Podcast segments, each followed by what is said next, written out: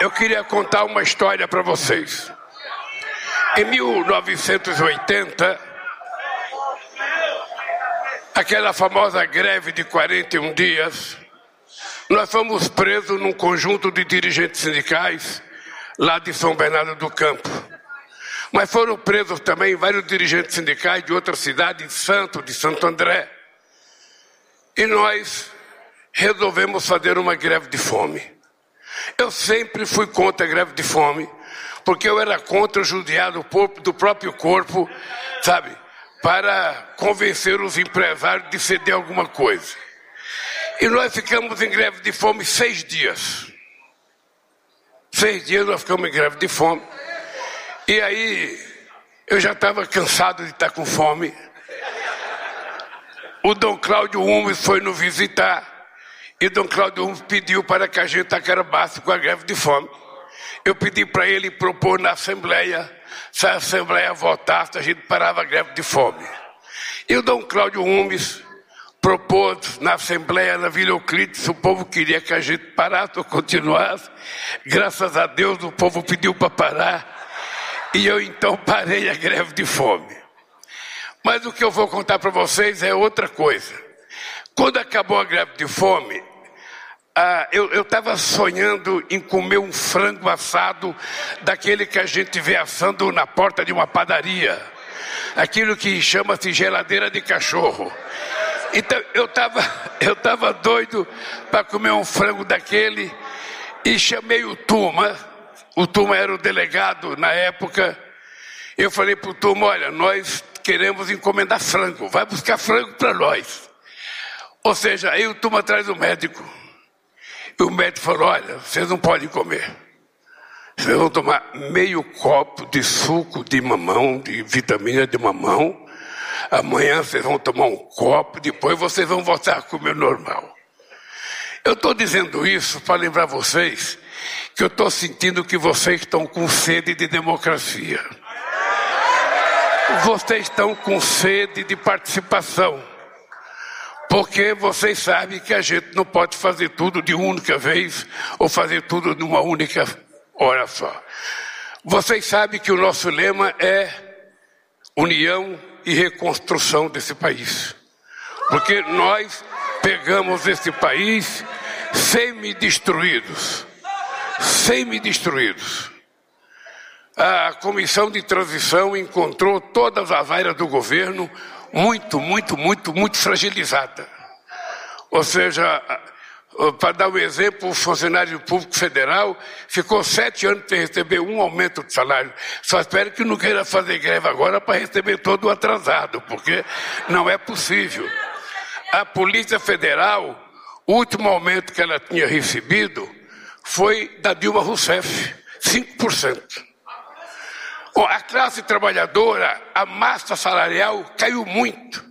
Eu lembro que, quando eu estava na presidência, 95% dos acordos salariais feitos pelas categorias organizadas era com aumento real acima da inflação. Esse ano, me parece que nem 17% fez acordo ganhando algum, alguma coisa acima da inflação. Então caiu a massa salarial. Caiu a massa salarial do setor público e do setor privado. E mais ainda, Inventaram a carteira profissional verde e amarela, que não serviu para nada. Criaram o trabalho intermitente, que não serviu para nada. E desmontaram todo o conjunto de direitos que a classe trabalhadora tinha conseguido construir desde 1943. Aqui, nessas, nesses dirigentes sindicais, ninguém quer voltar a construir a estrutura sindical tal como era a pessoa sabe que tem que ter mudança. A pessoa sabe que o mundo do trabalho mudou, que é preciso a gente se modernizar, é preciso a gente se reinventar a nível de estrutura e é necessário a gente se reinventar na construção de uma nova relação entre capital e trabalho.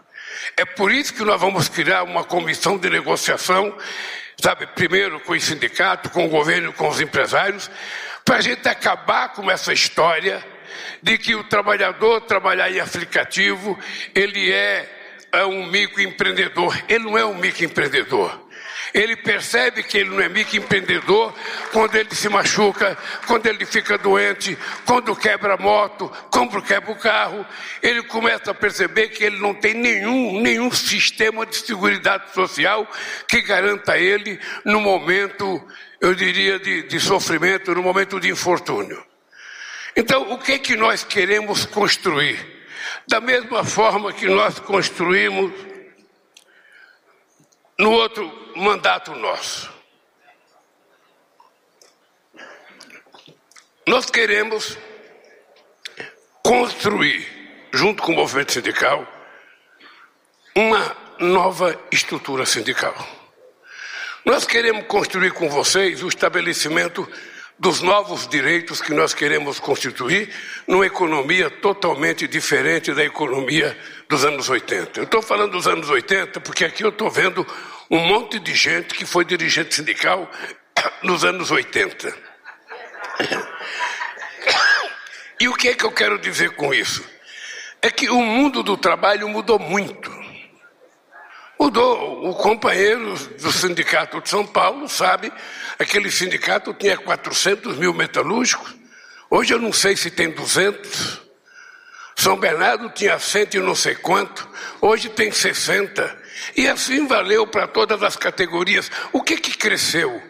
O que cresceu foi o chamado trabalho avulso, o trabalho por conta própria, bico. No meu tempo era chamado biscate. O que, que o cara está fazendo? Está fazendo um biscate. O que o cara está fazendo? Está fazendo um bico. Ora, nós não queremos que o trabalhador seja um eterno fazedor de bico. Nós queremos que o trabalhador tenha direitos garantidos quando ele entra para trabalhar e que ele tenha um sistema de segurança social que o proteja no momento de desgraça na vida de todos nós que acontece. Então, o que, que nós queremos? Ao invés da gente fazer por medida provisória apenas, ao invés de fazer, sabe, por uma vontade do presidente da República, nós vamos ter que construir. Porque se a gente construir junto, fica mais difícil desmanchar. Vocês perceberam que eles desmancharam quase todas as coisas que nós fizemos durante os nossos três anos de mandato. E é preciso que vocês, trabalhadores, compreendam uma coisa. Nós precisamos voltar para dentro da fábrica, para o local de trabalho, para dentro dos bancos, para que o povo trabalhador, para que o povo trabalhador sinta nos dirigentes sindicais os seus verdadeiros representantes. Eu queria contar para vocês uma história minha pessoal. Eu já contei muitas vezes, mas eu vou contar outra vez. Quando eu entrei no sindicato, habitualmente, o sindicato fazia um boletim convocando para uma assembleia. Se os trabalhadores não iam, não tinha importância nenhum. O cara falava, não, nós convidamos, mas o trabalhador não veio. Alguns diziam, não, não veio porque está contente conosco, não veio porque está confiante na diretoria, ou não veio não sei para conta. A verdade é que o trabalhador só vai ao sindicato quando ele está convencido que a ida dele ao sindicato vai definir alguma coisa. Qual foi a razão da gente ter criado o tal do novo sindicalismo em 78. É que a gente não convocava mais assembleia no sindicato, a gente ia fazer assembleia no local de trabalho, a gente ia fazer assembleia na porta de fábrica, que era para o trabalhador saber que era o sindicato que tinha que ir até ele e não ele ir até o sindicato. Essa é a, a coisa que eu acho que nós temos que fazer para que a gente volte a ter a representatividade extraordinária que o movimento sindical sempre teve. E isso eu sei que depende também do sindicato ter um pouco de recurso, porque tirar do sindicato o direito de decidir em assembleia, sabe, a contribuição do sindicato é um crime que foi cometido contra vocês. É um crime que foi cometido dizendo que depois ia arrumar. E não arrumou, né, Paulinho? Não arrumou. Porque essa gente, na verdade, acha que o mundo moderno não precisa de sindicato. E a democracia, quanto mais séria, mais ela precisa de sindicato forte, organizado, para bem representar os interesses dos trabalhadores. Então, companheiros, nós vamos cuidar disso. E vamos trabalhar como parceiro onde vocês não tenham nenhuma cisma de dizer aquilo que vocês pensam, e a gente também não tem nenhuma cisma de dizer aquilo que a gente pode ou aquilo que a gente não pode fazer. Vocês sabem que nós começamos a governar antes de tomar posse, porque o governo que estava aí, ele fez um orçamento que não dava sequer para cumprir aquilo que ele tinha prometido durante o processo eleitoral. Foi a primeira vez na história do Brasil que um candidato ganha as eleições e começa a governar antes de tomar posse. E eu, obviamente, que agradeço aos deputados, aos senadores que votaram a PEC para permitir que a gente pudesse começar a trabalhar e pagar os nossos compromissos. Nós só vamos ter o nosso orçamento em 2024, porque nós vamos ter que construí-lo agora em 2023.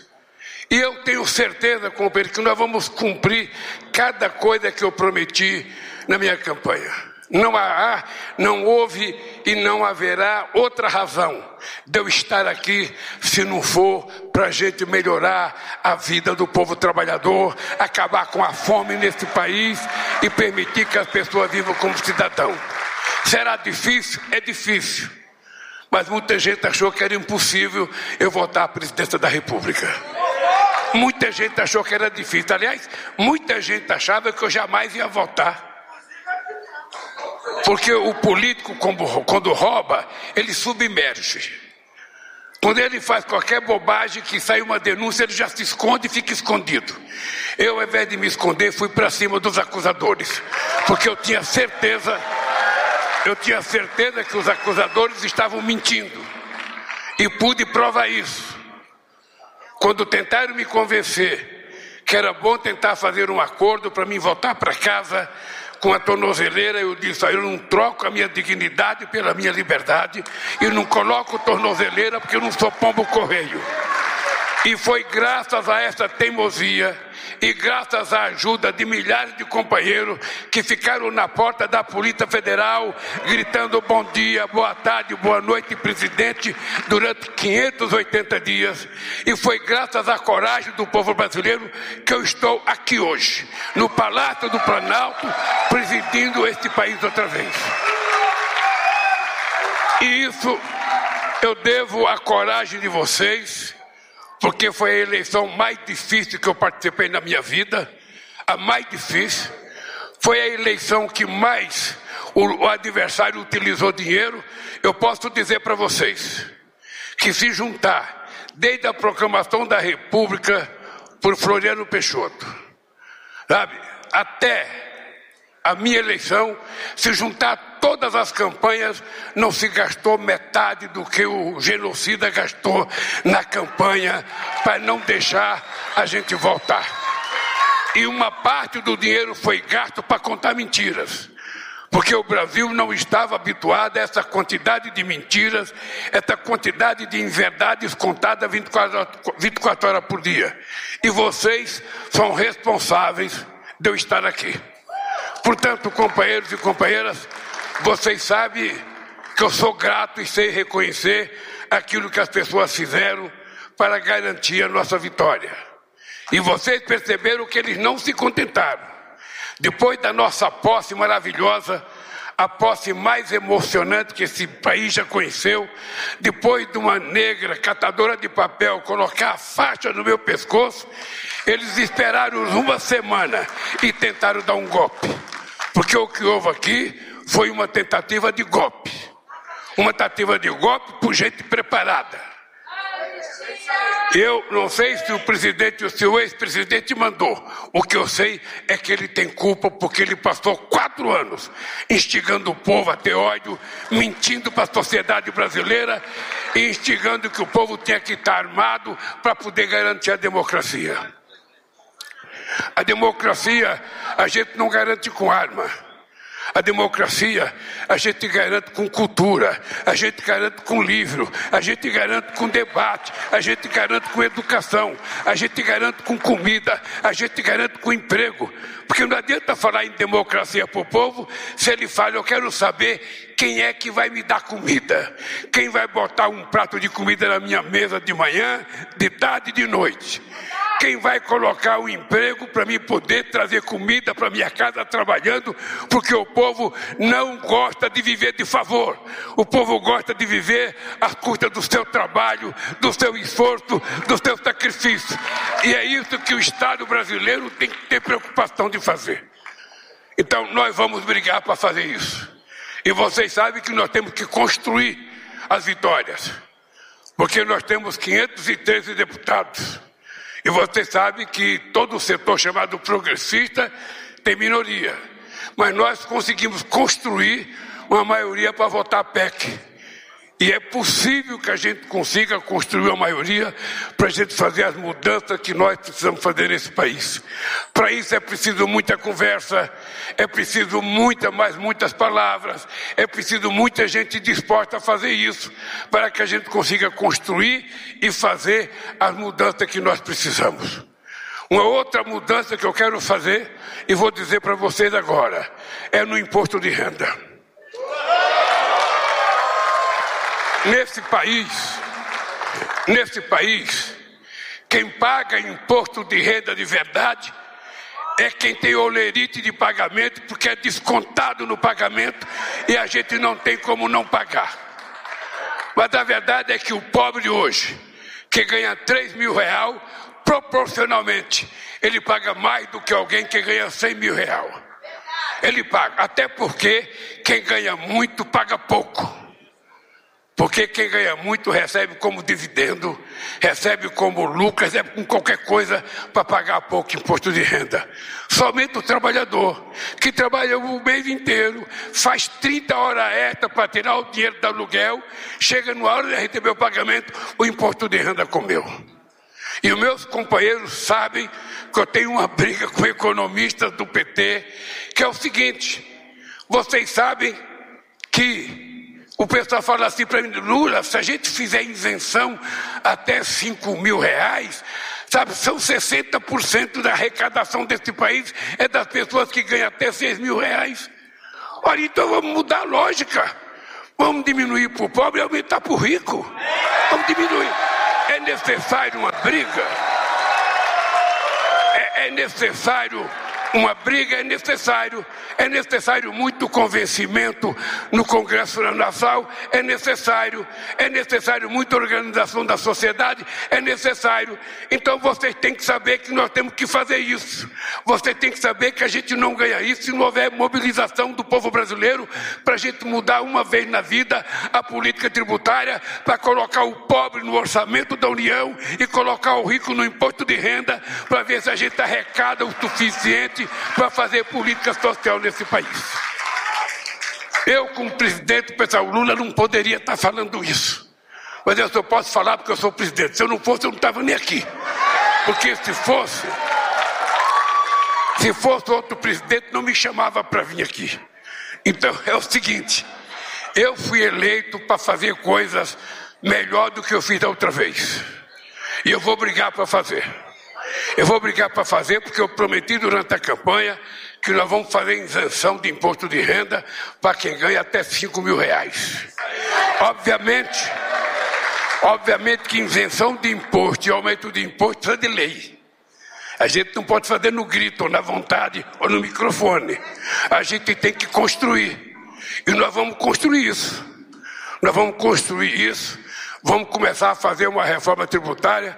Eu ainda semana gostei do Haddad dar uma declaração de que nós vamos fazer a reforma tributária no primeiro semestre.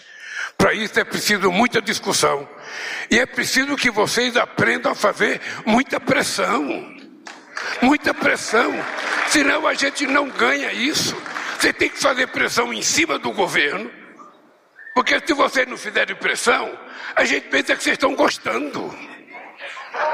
É, eu quero que vocês saibam, eu vou dizer uma coisa que eu dizia muito da outra vez.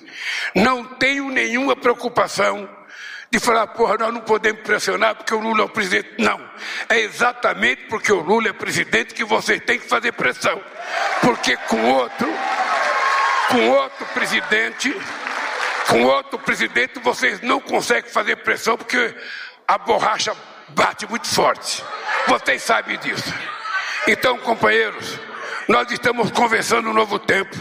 Esta comissão que nós montamos é para que vocês possam discutir bravamente aquilo que é necessário, não aquilo que a gente quer do aumento do salário mínimo, porque nós já provamos que é possível a gente aumentar o mínimo acima da inflação, e o mínimo é a melhor forma da gente fazer distribuição de renda nesse país. Não adianta o PIB crescer se ele não for distribuído. Porque PIB, nesse país, o PIB já cresceu 14% ao ano e o trabalhador, o trabalhador ficou mais pobre. Porque se o PIB cresce e fica só com o dono da empresa, quem fez o PIB crescer não ganha nada, que é o trabalhador brasileiro. Então o salário mínimo tem que subir de acordo com o crescimento da economia. A economia subiu, o povo que ganha salário mínimo vai ter um aumento equivalente ao PIB. É isso que a gente tem que fazer para a gente melhorar esse país. Esse país não pode continuar sendo eternamente um país emergente, um país em via de desenvolvimento. Esse país precisa dar uma chance a nós mesmos, uma chance de, de nos transformar num país desenvolvido. E eu vou garantir para vocês uma coisa: essa é a razão pela qual eu estou aqui. Estou aqui para a gente construir, reconstruir a nossa imagem no exterior. Já agora, domingo eu vou na Argentina, dia 10 eu vou nos Estados Unidos, em março eu vou na China, já vamos receber aqui a Alemanha e a França, e nós vamos fazer com que o Brasil vire protagonista internacional outra vez e respeitado.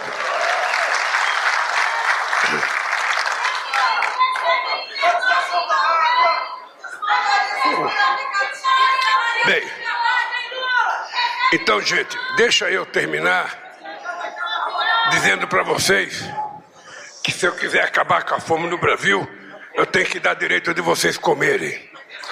Então, eu quero que vocês compreendam que o que nós estamos fazendo é apenas o começo de uma nova era. Nada está pronto, nada está acabado. O que eu estou dizendo para vocês é o seguinte: eu estou fazendo um convite para que o movimento sindical brasileiro, representando os trabalhadores brasileiros, ajude o governo a construir uma nova relação entre capital e trabalho e uma nova relação de direitos para o povo trabalhador brasileiro, porque nós merecemos ser tratados com respeito e com justiça. Por isso, queridos companheiros, muito, muito obrigado pela presença de vocês. Que Deus abençoe cada um de vocês. E eu quero que vocês saibam que vocês têm aqui não um mero presidente da República, vocês têm aqui um sindicalista que virou presidente da República do Brasil por conta de vocês. Um abraço, gente. E cobre do Marinho. O Marinho foi colocado no ministério para fazer o que tem que ser feito.